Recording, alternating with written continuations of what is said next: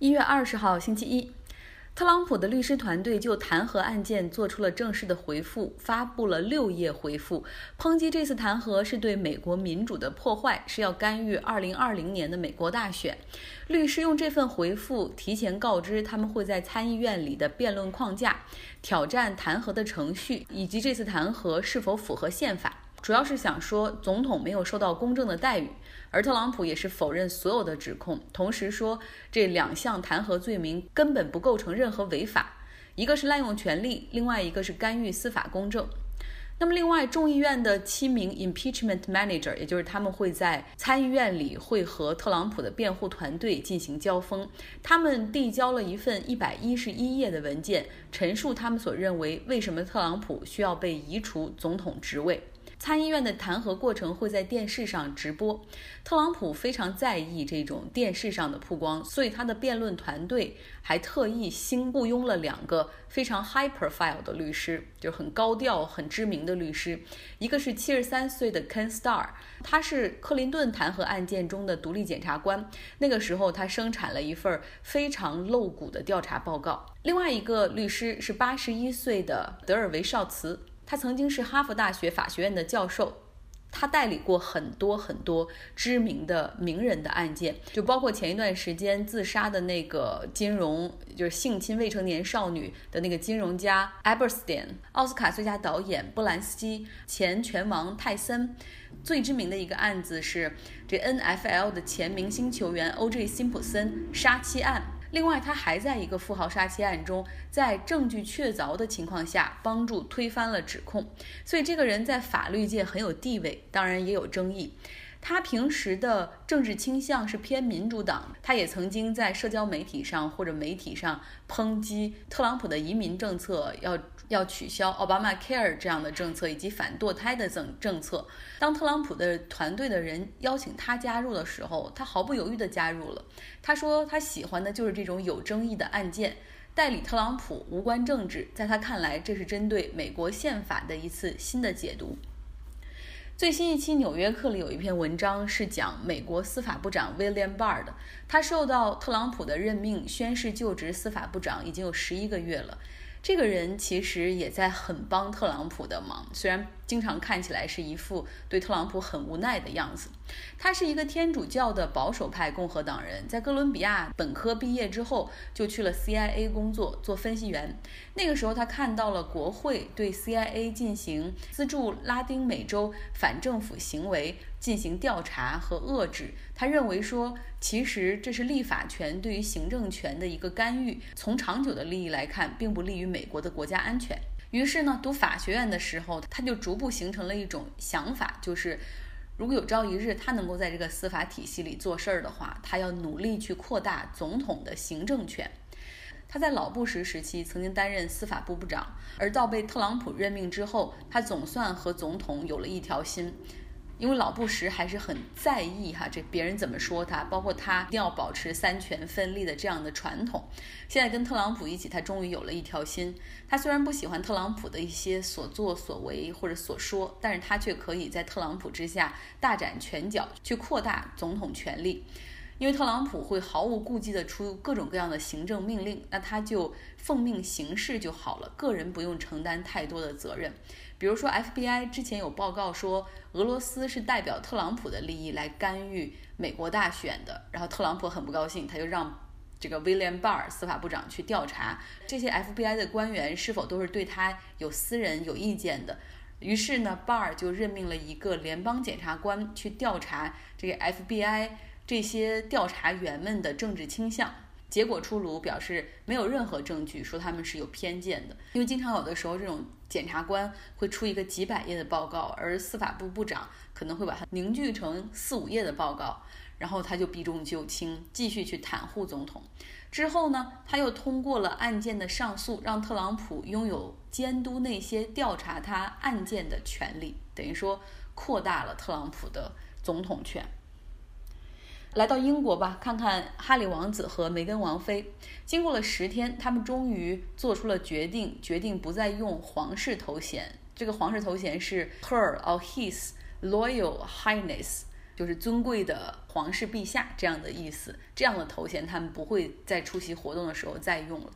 那么他们也说不会再用纳税人的钱，准备偿还去年动用二百四十万英镑修他们官邸的钱。白金汉宫也表示说，他们两个人都依旧还是皇室的家庭成员，比如说哈里还是王子，他也依旧是王位的第六顺位继承人，梅根也还是王妃，但是他们两个人将不再官方代表女王，允许他们进入私营行业、商业，允许他们拥有自己的事业，但是他们所说所做的一切也都将秉承英国皇室的价值观。另外呢，哈里还将自愿放弃军队中的荣誉职位，以及他在英联邦中所担任的青年大使的职位，这些将在今年春天陆续生效。不过还没有解释清楚一件事儿，就是这两个人的安保费用到底谁来出钱。加拿大总理特鲁多表示说，很欢迎他们来加拿大生活，不过欢迎的程度就要看是否需要用加拿大纳税人的钱来为他们上安保措施。在历史上，伊丽莎白二世女王的叔叔，也就是后来的那个温莎公爵，他辞去王位，为了和美国的辛普森女士结婚。他们当时已经宣布不再履行任何皇室的职责，和整个皇室也比较疏远。但是因为那个时候特定的历史时期是二战期间，英国王室担心他们的安全，也担心遭到绑架。所以说，就一直给这个温莎公爵找一些闲职来做，比如说担任英国驻法国的军事团。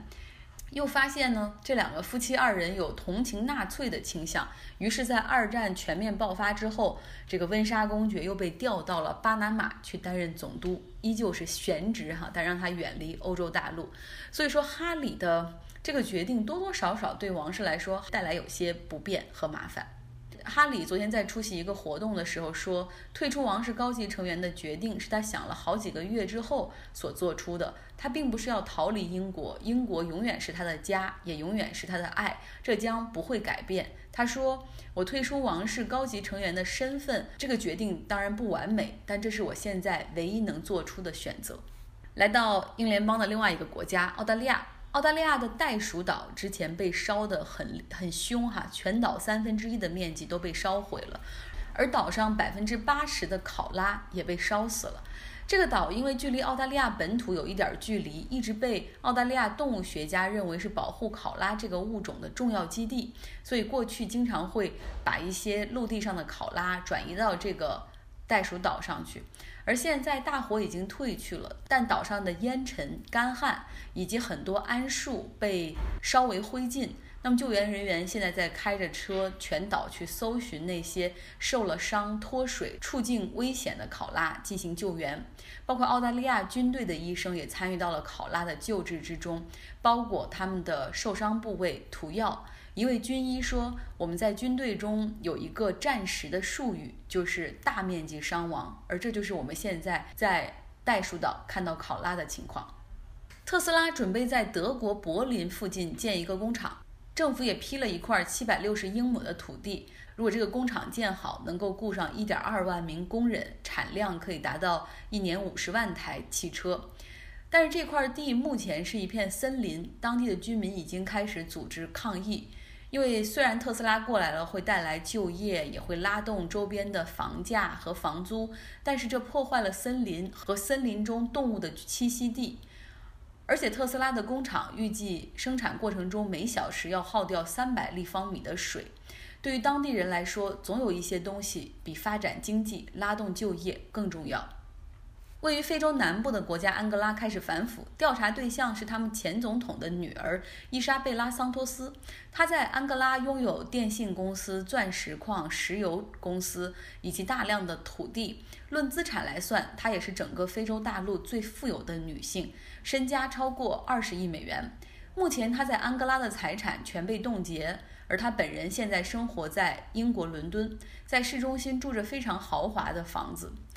伊莎贝拉的父亲 Jose 桑托斯担任安哥拉总统长达三十八年，在他父亲的保驾护航之下，伊莎贝拉当上了安哥拉石油公司的董事长，还有投资公司。那在他父亲下台之后，伊莎贝拉也很快被免职了，并且遭到了现任政府的调查。从一份现在出现在公众面前的财务数据来看，他担任安哥拉石油公司董事长期间，曾经支付了五千八百万美元给一个迪拜的咨询公司。五千八百万美元得做多大一个咨询项目啊！另外呢，这家咨询公司后来还给安哥拉石油公司陆续发了五十多笔的需要报销的款项。就其中最大金额需要报销的一张单子高达九百二十八万美元啊，是一个法务费用。还有两张完全一致的发票，也就是说，可能这个咨询公司做了一份工作，向安哥拉石油索要了两倍的报酬，这些钱都已经早就按照这个报销的流程早已经给了这家咨询公司。其实这只是伊莎贝拉众多财务问题中的一个。他获得土地，包括获得安哥拉这通讯电信公司的手段也非常的有问题。之前有朋友留言说想了解一下美国在美国读大学和国内的差别。我在美国只读了研究生，感觉不足道义，好像说不了太全面的。于是请来了一位在美国分别读了本科和研究生的橙子同学，他目前在硅谷工作，是一位技术工程师，让他来给大家讲一讲中美教育上的差别吧。Hello，大家好，今天想跟大家分享一下中国大学和美国大学的教育之间的差异。美国大学的部分是我自己的亲身体验，呃，中国大学的部分是我听朋友或者同学的经历之后总结的。第一点呢，就是美国大学是宽进严出，中国大学似乎是严进宽出。嗯，因为从美国大学毕业之后，无论是申请研究生还是找工作，大学的成绩，也就是 GPA。是一个非常重要的衡量标准。国内似乎只需要研究生考试就可以了。那想要获得一个很好的 GPA 呢？学生从大一到大四就需要努力的投入大量的时间去学习、去阅读啊、写 paper 啊，在 lab 里面熬夜。周末可能还会需要和小组的组员去讨论他们的 project 等等。摸鱼或者划水的学生在大四毕业的时候就会处境非常的艰难。另外呢，美国大学的毕业要求。往往除了学生自己本专业的专业课之外，还会要求完成三到五门非专业的课程。比如理科学生需要选文科的课程，那么文科的学生要选理科的课程。目的是希望学生能够在本科进行通识教育，在专业知识之外，也应该对别的学科和领域有所了解。第三，美国大学的课堂也和国内有些不同。美国大学的课堂鼓励每个人都需要讲出自己的想法和观点。观点无论对错，无论大小，但是每个人都应该有自己独立的思考，有自己的想法，然后提出疑问，自由讨论，而不是教授一个人的独角戏，把大量的理论填鸭式的塞给学生。第四呢，在课堂之外，学生的业余生活似乎也有不同。美国大学提供很多在校内打工的机会，比如说食堂、宿舍、图书馆、实验室等等。打工不仅能够让学生手头宽裕很多，也是非常好的提前体验社会生活的机会。尤其是暑假的三到四个月，很多学生会选择去公司实习，去教授的实验室工作，或者是去志愿者组织或者社区组织等等地方工作。这样的机会能够培养以后很多会受益匪浅的技能，又能够自己挣钱，何乐而不为呢？最后一点就是在毕业之后。美国大学生直接读研或者读博士，并不是他们的默认选项。申请研究生呢，代表说这个学生已经找到了自己感兴趣的，而且大概率以后会作为职业和专攻的领域。那这个决定对于二十几岁的毕业生来说，其实非常非常的关键，但是又会让人有些迷茫。所以很多大学生在毕业之后，会选择先工作一段时间，了解职场，探索自己对于职业发展的兴趣和目标所在，然后再申请研究生。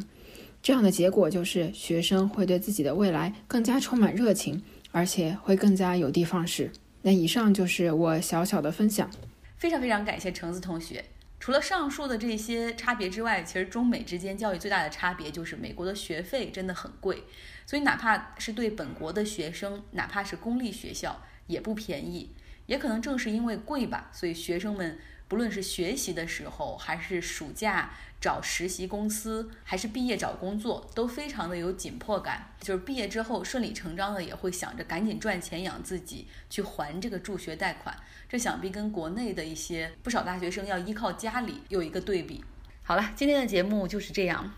我今天在家里提前准备了一个 Chinese Lunar New Year dinner party，然后做了一些菜，又去饭店买了几个菜，晚上要请十个朋友来吃。但是相比在国内做饭，还是要简单的很多。在这边餐前准备好多的零食，好多的酒，大家就主要是聊天，并不是说一定要吃饱吃好。等我有了好的照片发给大家看看。祝大家周一上班愉快。